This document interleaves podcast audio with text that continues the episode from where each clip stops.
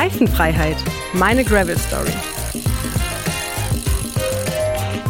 Ich bin Svenja, Produktmanagerin beim Onlineshop Bike Components und selbst begeisterte Radfahrerin. Bei mir hat alles angefangen mit dem MTB, einem klassischen Mountainbike. Dann habe ich meine Leidenschaft fürs Rennradfahren entwickelt und seit circa einem Jahr auch das Graveln für mich entdeckt.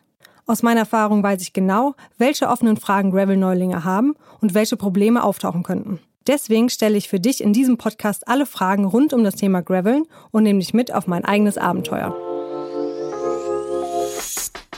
Ja, das Gravelbike ist für mich ein Bike für alles. Ich fahre los, guck mal, wo es mich hin verschlägt, was mache ich, wo schlafe ich, weiß man morgens noch nicht, wie es abends wird. Das ist für mich halt pure Freiheit und Abenteuer. Gravel bedeutet für mich die Vorzüge des Rennradfahrens kombinieren mit den äh, Vorteilen aus dem MTB-Sektor. Beim Graveln finde ich es einfach geil, dass du draußen in der Natur bist, du hast direkt das Ruhige. Je nach Setup hat man einfach Gegebenheiten, bei jedem Wetter, bei jedem Untergrund wirklich viel Spaß zu haben. Graveln ist für mich die absolute Freiheit Freiheit auf dem Rad. Ich kann total spontan sein und sagen, wow, da sieht's gut aus, da fahre ich jetzt lang, mit einem Gravelbike geht das. Mir geht es ja genauso wie meinen Kollegen. Frei sein, Kopf abschalten, einfach fahren. Mit meinem Gravelbike geht das. Mich fasziniert am Graveln die Unabhängigkeit und die Spontanität, was mir das Gravelbike einfach bietet. Das ist eine gute Mischung aus Rennrad und MTB zugleich. Ich bin nicht an, an den Untergrund gebunden. Ich bin auf Asphalt wesentlich schneller als mit dem MTB, kann aber auch zeitgleich in den Wald abbiegen, was ich mit dem Rennrad nicht könnte. Deswegen bin ich unabhängig, was meine Routenwahl angeht, und spontan, was meine Entscheidung angeht, fahre ich jetzt über, über die Straße nach Hause oder nehme ich doch noch den äh, Trail mit. Alle, die sich in der letzten Zeit schon so ein bisschen mit dem Thema Gravel beschäftigt haben, haben auch mitbekommen, dass Graveln ein richtiger Trend wurde. Aber ja, woher kommt das Graveln eigentlich? Über die Herkunft des Gravelbikes gibt es zwei unterschiedliche Theorien. Die eine führt uns ins Italien des frühen 20. Jahrhunderts. Die Radrennen wurden damals nicht auf asphaltierten Straßen ausgetragen, sondern auf unebenen, schotterigen Wegen. Die Fahrräder mussten also entsprechend robust sein. Moderne Gravelbikes sind eine Weiterentwicklung dieser Rennräder von damals. So viel zur ersten Theorie. Die zweite, weiter verbreitete Herkunftsgeschichte der Gravelbikes findet wesentlich später statt. Und zwar in einer ganz anderen Ecke der Welt. Es soll ungefähr 2015 gewesen sein, als die ersten modernen Gravelbikes über die endlosen Schotterstraßen des mittleren Westens der USA fuhren. Perfekt geeignet für hohes Tempo auf den steinigen Pisten. Über England gelangte der Gravel-Trend dann nach Europa und auch zu uns nach Deutschland. Was anfangs nur eine kleine Gruppe von Fahrradnerds interessierte, findet nach und nach immer mehr begeisterte Anhänger. Den Ursprung des Gravelns haben wir jetzt geklärt. Auch was es ist. Aber was ist aktuell Graveln? Dafür nehme ich dich mit ins Büro, denn dort wartet Hoff, mein Kollege aus dem Service und unser Gravel-Experte auf uns. Äh, kann ich dir weiterhelfen? Ja, du, äh, Kai, ich suche den Hoff. Wo ist denn der Hoff? Äh, der Hoff hier müsste auf dem Weg in die Werkstatt sein. Okay, dann gehe ich da mal hin. Danke dir. Alles klar, gerne. Ciao. Tschüss. Ach, ja, äh, der Weg zur Werkstatt ist etwas länger bei uns im Haus, äh, deswegen äh, kurz zu Hoff. Ähm, ja, er und ich, wir haben die gleiche Haarlänge und ja, unser Altersunterschied ist signifikant. Denn ähm, seine Rennradkarriere sieht man ihm zwar mittlerweile nicht mehr hundertprozentig an, äh, aber tatsächlich nahm er ab dem Jahr 2005 an verschiedensten Rennradrennen teil. Ja, wie auch ich hat er denn ähm, das Graveln für sich entdeckt, aber bereits äh, natürlich äh, viele, viele Jahre früher.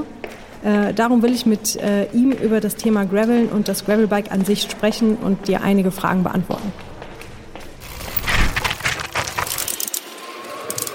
Hey Hoff, da steckst du ja. Ich hab schon überall gesucht. Was machst du hier unten? Hi Svenja. Naja, pff, oben ging es gerade, da war nicht so viel los, da dachte ich mir, nutzt du die Zeiten? Dafür hat man ja ein Rad zum Strand rumschrauben. Ist das ein Gravelbike, was da hängt?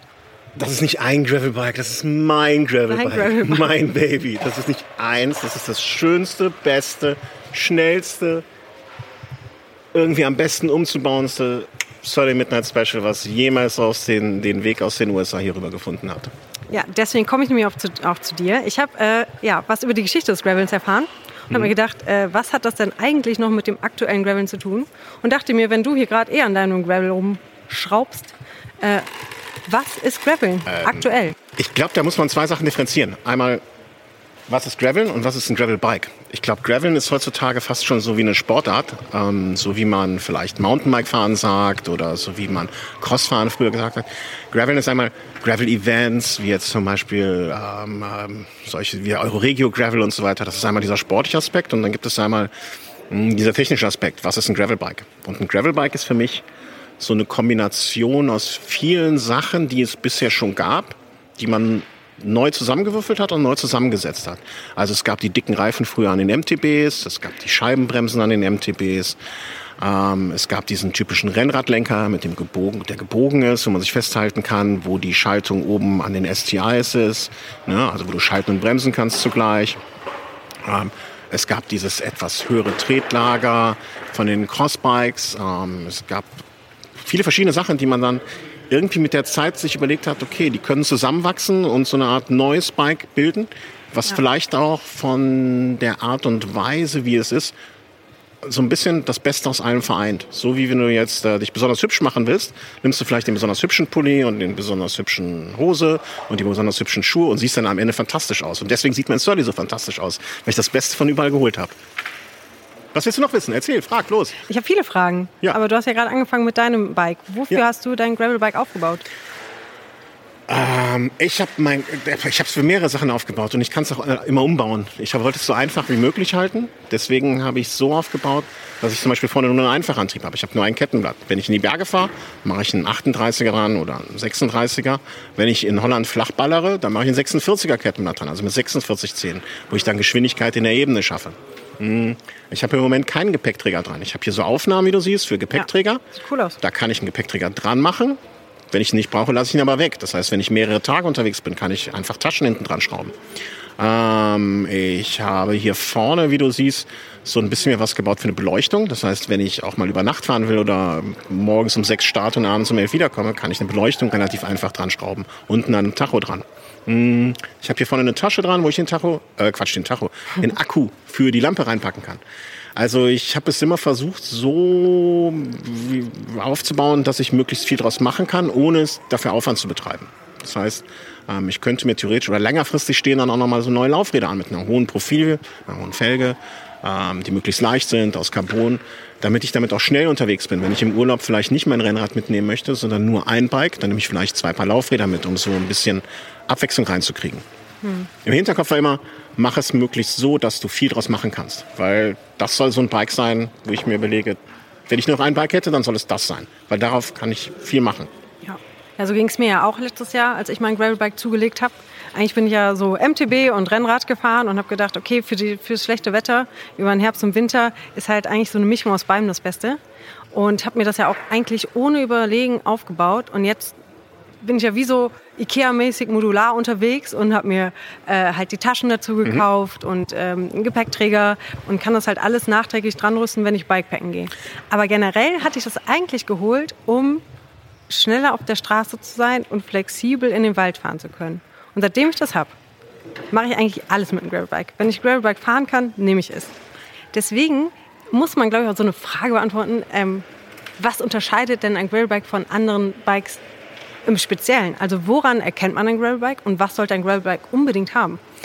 Also die Frage ist immer, worin unterscheidet sich, wenn du zwei Sachen voneinander unterscheidest, hast du ja zwei Dinge. Ne? Du, kannst ja, du sagst dann, okay, worin unterscheidet sich ein Gravelbike von einem Mountainbike? Dann kannst du dir zum Beispiel den Lenker angucken. Das ist ein geschwungener Lenker, wo du vorne Brems- und Schalthebel in einem hast. Das unterscheidet jetzt zum Beispiel das Gravelbike von dem Mountainbike. Du hast halt, wenn du dir jetzt so ein klassisches Fully wie da drüben anschaust, da hast du eine gefederte Gabel, da hast du hinten ein Federelement, ne, den Dämpfer. Dann sagst du also, okay, ein Gravelbike hat zumindest bis vor kurzem niemals irgendwie eine Dämpfung an der Gabel oder eine Dämpfung ähm, hinten. So, das heißt, Aber das ändert sich ja gerade auch. Genau, Also es gibt also immer mehr Gravelbikes mit, auch mit einer Dropper-Post, mit einer Federgabel. Äh, viele von unseren Kollegen, die aus dem Mountainbike kommen, die haben auch ein Gravelbike, aber mit einem Flatbar. Genau. Also Also Dropper Post, also eine versenkbare Sattelstütze Genau. oder eine Federelement in der Gabel drin, wird mittlerweile auch ausprobiert. Aber das ist es ja genau, was ich an dem Gravelbike mag, dass es im Moment noch so, oder dass wir uns in einer Phase befinden oder vor zwei, drei Jahren vielleicht befanden, wo man so angefangen hat. Ne? Da hatte man nur den Rahmen und dann hat man die Sachen dran gebaut. Und jetzt mittlerweile entwickelt sich das weiter. Genauso wie früher gab es eine MTB oder gab es vielleicht zwei MTB-Sorten.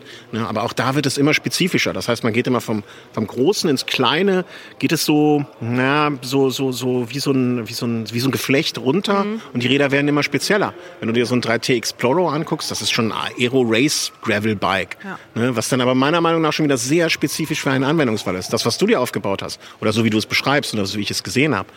Ähm, das war noch so ein, oder ist so ein Gravel Bike, wie ich es finde, was sehr ursprünglich ist, Ja. was vieles sehr gut abdeckt.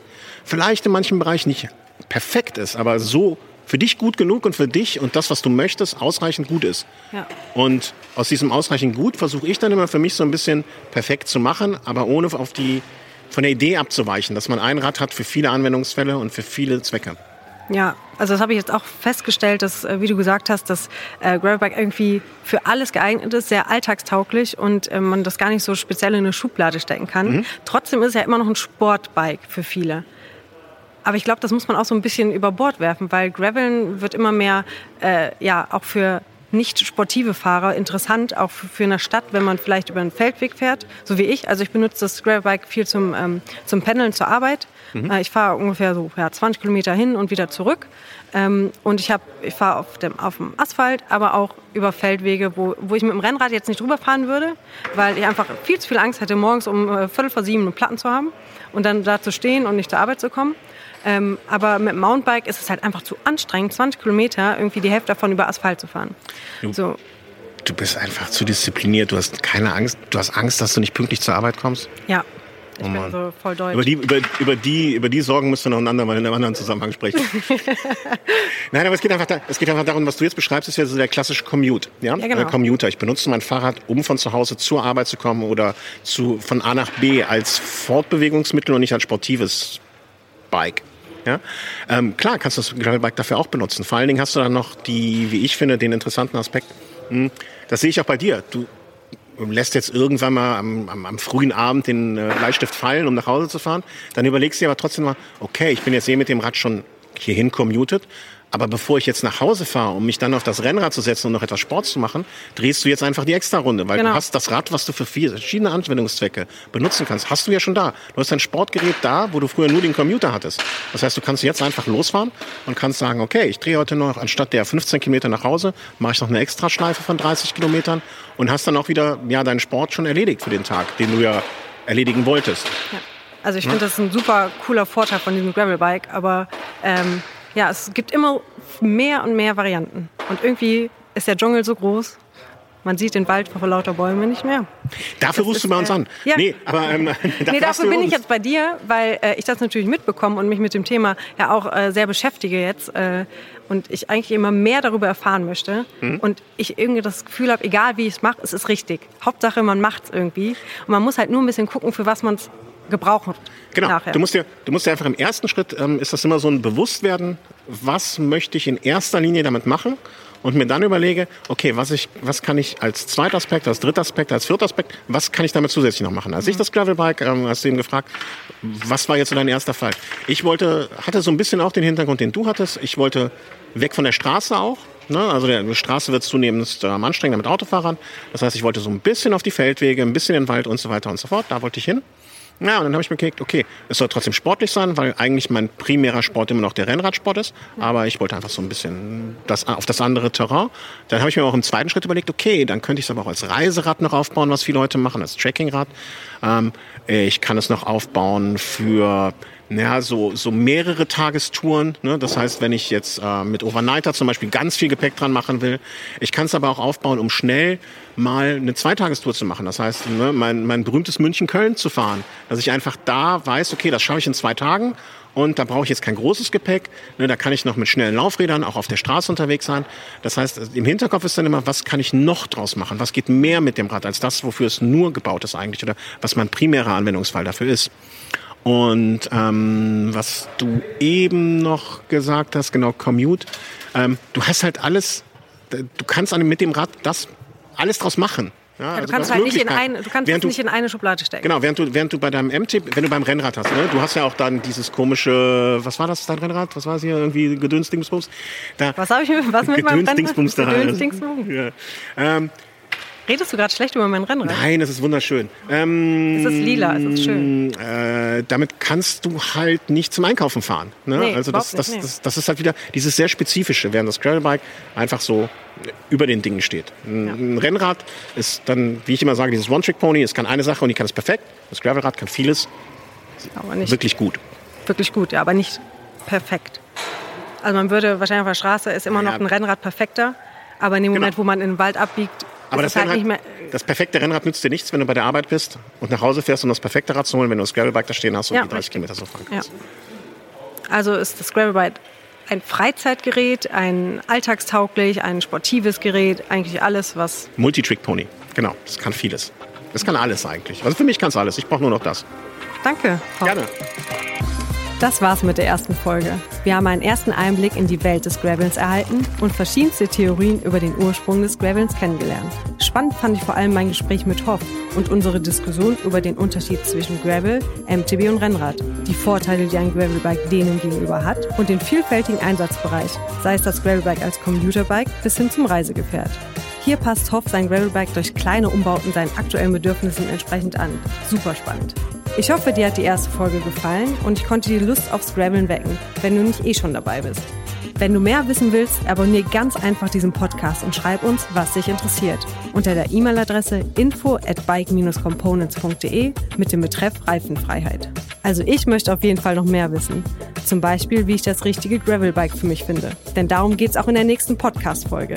Hier treffe ich Markus, der unseren Store in der Aachener Innenstadt leitet und vor Ort Kunden berät, auch diese, die ein Gravelbike suchen. Ich freue mich schon drauf. Bis dann, eure Svenja.